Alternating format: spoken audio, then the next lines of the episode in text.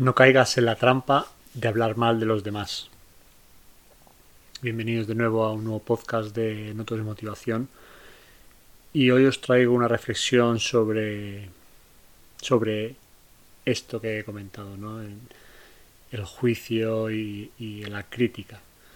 Criticar y juzgar ¿no? a los demás es algo que, que solemos cometer contra otros que no suelen estar la mayoría de las veces que, nos juntamos con amigos o familiares. Y convertimos de, esto nuestro, nuestra manera de pasatiempo más común. Es, es común ver reuniones de, de amigos, familiares, como hablamos mal de una persona que no está presente, o en relaciones laborales, sobre compañeros, eh, sobre jefes, sobre cómo me trata este, el otro, sobre qué ha hecho, qué ha dejado de hacer. Sin embargo, solemos olvidarnos que cuando hacemos esto, estamos señalando con un dedo a esa persona. Pero olvidamos que otros tres nos están apuntando a nosotros, ¿no?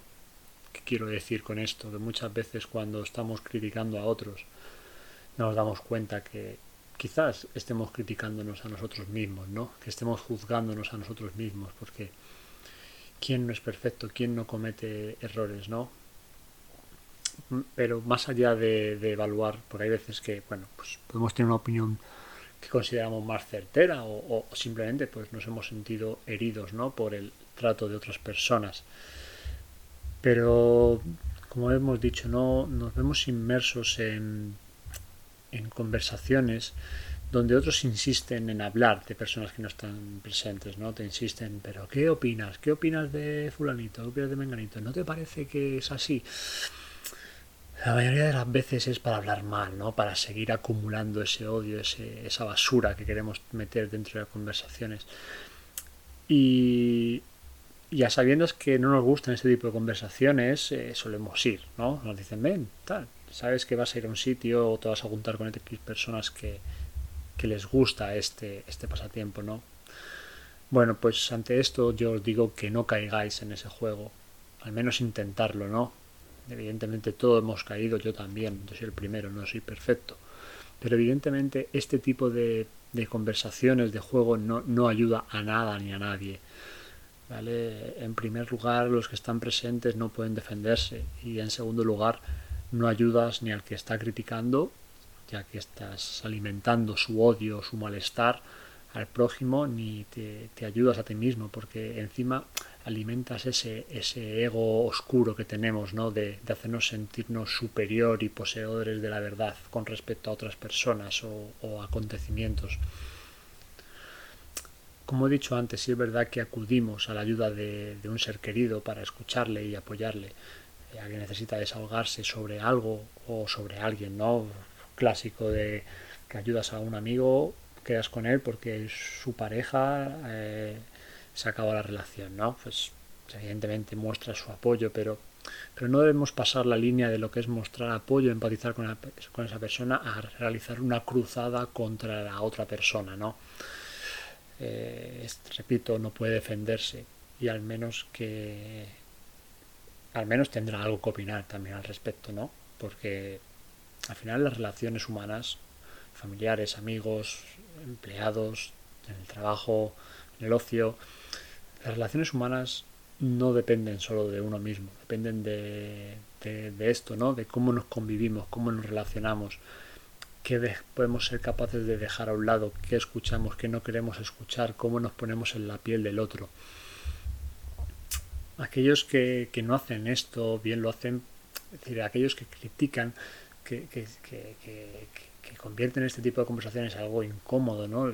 Evidentemente es un sentimiento de inferioridad, bien por despecho o bien porque no han aprendido a tener conversaciones más productivas y que no dependan de, de, de estar hablando de otras personas. Pero tampoco los juzgues. No los juzgues, no los critiques ni tampoco los ataques al final ellos son víctimas del desconocimiento de, estos, estos sentimientos que, tienen, de estas propias emociones y de su propio dolor interior que no han sido capaces de sanar.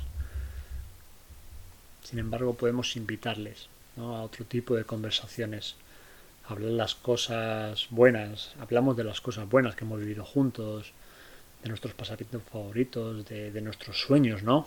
¿Cuántas, ¿Cuántas veces ya dejamos de hablar de nuestros sueños o de aquello que nos hace sentir bien o felices? No permitamos que nuestras conversaciones sean algo tóxico que no lleva a ningún lado y que al final no aporta ninguna solución porque se enroscan en el pasado. Y repetimos que el pasado es pasado. Ya es pasado. Cuando termine este podcast ya es pasado, ya no importará. Y, nos aferramos a, eso, ¿no? Nos aferramos a ese duelo que nos genera. Yo os digo, amigos de No Motivación, que la vida es demasiado corta y valiosa para perder tiempo hablando mal de los demás, para dejar que ese rencor y odio envenenen nuestras acciones y nuestras palabras. Está demostrado, ya cada vez hay más estudios que hablan de, que este tipo de rencor, de odio al final nos produce enfermedades y no merece la pena. Hay que ser capaces de aceptar el cambio y de entender por qué suceden las cosas y aunque no las entendamos, hay que pasar página. Hay que pasar página y no enrocarse en esto. Esto no ayuda a nada ni a nadie. Así que aléjate de este tipo de conversaciones e incluso si es necesario, aléjate de este tipo de personas que no te aportan nada. Muchas gracias por estar aquí una vez más en nuestro Motivación y si os ha gustado el podcast, pues compartirlo.